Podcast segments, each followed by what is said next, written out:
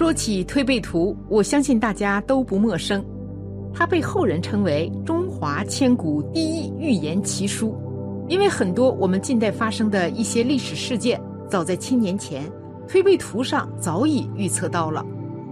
而为数不多还没有实现的预言中，就有这么一个预言：在未来会有紫薇圣人降临人间，并给全世界带来和平。然而，就在最近，这个千古预言似乎已经实现，并且很多证据都表明，紫薇圣人很可能就在台湾。首先，我们需要进行科学的分析，分析民间大思想家紫薇圣人的一些情况。第一，紫薇圣人称谓的起源。关于紫薇圣人的起源，有这么几种说法。第一种是说来自推背图。推背图第四十七象，庚戌，谶曰：言武修文，紫微星明，匹夫有责，一言为君。颂曰：吴王吴地并乾坤，来自田间第一人。好把旧书多读到，一言一出见英明。这个卦象是紫微圣人称谓来源之一，但有些人认为此人是毛泽东。可谓仁者见仁，智者见智。第二种来源说法就有些玄乎，有神论者或许相信，但是无神论者不一定会相信。中国本土道教认为紫薇圣人乃是神仙紫薇大帝转世，佛教认为是阿弥陀佛下凡，基督教认为是耶稣在临，伊斯兰认为是尔萨下凡，三教圣人同住世。妖魔鬼怪岂能逃？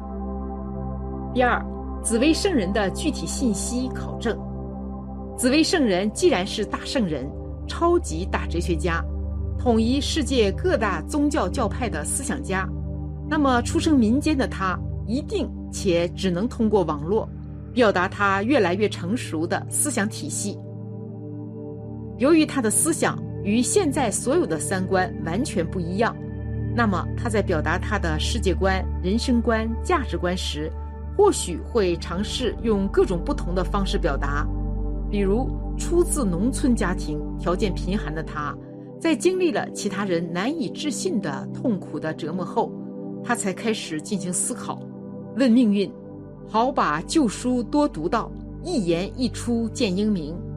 读书思考后，这个经过诸多命运折磨的俗世凡人。变得不平凡，他开始思考全人类的命运痛苦来源。于是他从传统命理书籍开始读起，到博览群书，最后总结自己的思考结晶。第三，紫薇圣人可能会做的事情。首先，我们先说一下紫薇圣人的历史使命。第一，他将创立辉煌的理论体系和崭新的思想学说。引导人类结束无神和有神、唯物和唯心、物质和精神的对立，使整个人类团结起来，使人类获得空前的解放。第二，他的科学理论和思想体系将冲破现代思想和现代科学的种种分离。第三，他的理论和思想会形成著作问世，他的著作会被翻译成多国文字出版。他会成为全世界的精神领袖。第四，他将结束各个宗教之间的对立，结束不同信仰之间的对立。他的思想和理论融汇了不同信仰之精华。第五，随着有神和无神争论的彻底终结，天地之间的一切神明形象完全失去玄机，而暴露在人类面前，人们的思想和观念。人类的自我定位等将发生天翻地覆的巨大变化，人类将彻底放弃以自我为中心的观念，建立起崭新的宇宙观。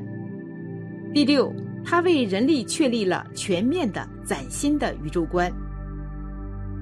除此之外，紫薇圣人的面试理论还具有以下几个特征。第一，其理论学说观点涉及到传统文化和传统宗教中的内容，只有与传统文化相传承的东西，才能利于传承，利于理解，利于接纳。第二，其理论、学说、观点又突破了传统，能突破宗教中原有的内容。紫薇圣人的理论必定有独到之处。第三，也是最重要的一点，其理论内容必须要震惊到各宗教，足以引起各宗教的关注，并产生深度影响。第四，紫薇圣人的理论会触及到生命的根本层面，并从生命底层对人类认识产生突破性提升。第五。圣人的理论不仅对宗教产生冲击，也对整个人类的思想认识产生冲击。中国的圣人也是世界级的圣人，其理论不仅会对宗教产生冲击与影响，也必然会对全球以及整个人类的思想认识产生冲击与深远影响。这也是为什么全世界都有东方圣人预言的原因。第六，从推背图第四十七页关于圣人的描述，好把旧书多读到，一言一出见英明。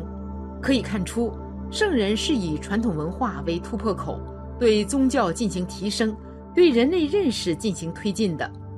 而在传统文化中，能够直击生命底层，要把全人类的认识进行提升，要把全世界所有宗教全部统一起来。让全人类和所有宗教都并入宇宙真谛探索与提升的行列，这是多么宏大的壮举！紫薇圣人也许会知道自己的重大使命，但紫薇圣人可能会尽自己的最大所能，推进人类探索进程的发展，早日使人类文明并入宇宙文明的轨道而不断努力。第七，圣人也是凡人。除了其理论体系以外，圣人与其他人没有两样。圣人也有鼻子，也有眼，也有欢乐与忧愁。圣人还会经受更多的风雨与磨难。圣人所走的路会承受更多的压力与磨练。最终，圣人会与众生风雨同舟，与大家一道为推进人类的认识，实现全人类的思想跨越而携手前进。综上所述。紫薇圣人其实也只是芸芸众生中最普通的一个，只不过后来他遇到了常人难以置信的痛苦折磨。天性好强、不服输，又爱刨根问底的他，才开始关心命运这种沉重的话题。他一开始也没有那么伟大，只是想弄明白自己的命运为何那么惨。直到后来，他读的书越来越多。从传统书籍到现代的各方面的书籍，他的思想格局越来越大，越来越宏观，他才开始了全人类命运的探索。希望通过所学到的知识、大智慧来解决这个人类的千古难题。我个人认为，紫薇圣人只是一介凡人，甚至他的理论可能要他死后才为后来的人所接受。现在的人们盲目的夸大他，把他夸成了神仙，让诸多人因此沉迷“紫薇圣人”这个伟大的称呼而无法自拔，个个都想沾光。殊不知，“紫薇圣人”这个称号对于真正的那个对的人来说，或许他更想当一个普通的凡人，过普通的一生吧。只不过他的人生就像是当年的唐三藏一样，一生只有一个目标。西去取经，度化大唐众生。好了，今天的分享就到这里了。